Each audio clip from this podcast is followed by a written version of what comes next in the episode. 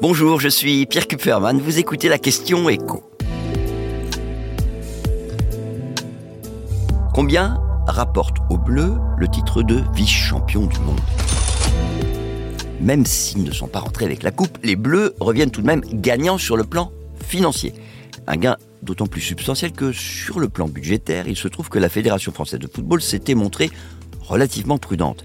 Il suffisait que les Bleus atteignent les quarts de finale pour que les gains versés par la FIFA couvrent les dépenses. Donc, en finissant vice-champion, les Bleus permettent à la fédération de rentrer avec un joli gain financier. Alors on n'a pas le détail précis parce que les dépenses ont été un petit peu plus importantes que prévu. Mais ce qu'on sait, c'est que la fédération va toucher de la FIFA 30 millions de dollars pour le titre décroché par son équipe nationale. Somme à laquelle on ajoute une indemnité de 1,5 million de dollars pour les coûts de préparation. Ça fait quoi au total? Ben, Un petit peu plus de 29 millions et demi d'euros. Parlons en euros là. Alors je me doute que vous vous demandez combien sur cette somme va aller dans les poches des joueurs eux-mêmes. Bon, on va vous le dire. L'accord signé avec les joueurs prévoit une redistribution de 30% des gains aux joueurs et aux quatre membres du staff technique. Et donc pour les joueurs, bah, il y a une partie fixe, c'est la prime pour la compétition, qui est la même pour tous, 295 000 euros. Et puis il y a une partie variable qui dépend en fait du nombre de matchs joués.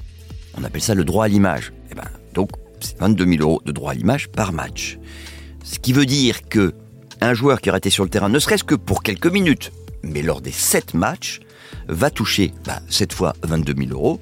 En plus de la prime, ça fait combien tout ça? Bah, 449 000 euros quand même.